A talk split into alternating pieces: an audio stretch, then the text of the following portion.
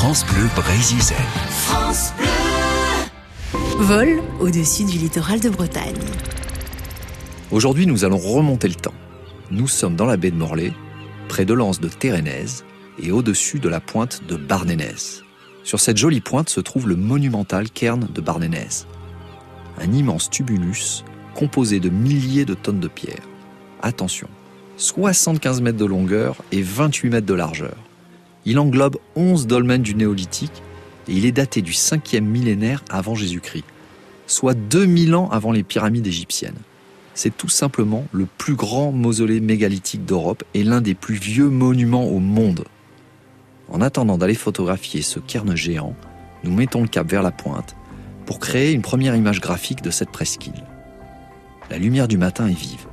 Les teintes de la végétation printanière explosent et se marient parfaitement avec le dégradé subtil des vers de la mer. Nous sommes à mi-marée, l'eau est translucide et laisse apparaître de nombreux parcs ostréicoles au premier plan. La longue plage qui borde l'ouest de la pointe se détache nettement grâce à son sable blanc. Au second plan, dans l'anse de Térénèse, la mer déjà basse a laissé son empreinte, telle des tatouages ou arabesques sur le sable. Nous sommes au-dessus d'une mosaïque de verre, d'émeraude, de jade. On distingue clairement le cairn, au centre de la presqu'île, que je vais aller photographier en gros plan à l'aide d'un téléobjectif cette fois, pour enfin rendre compte de tous les détails du monument. Mon conseil photo du jour. Bien que je n'en utilise jamais en photographie aérienne, vous pouvez ajouter sur votre objectif un filtre polarisant pour éliminer certains reflets. Cela marche très bien sur l'eau, le verre et les surfaces métalliques. Il renforce le contraste et la saturation des couleurs. Aussi, il faut l'utiliser avec modération pour ne pas tomber dans l'excès de couleurs artificielles.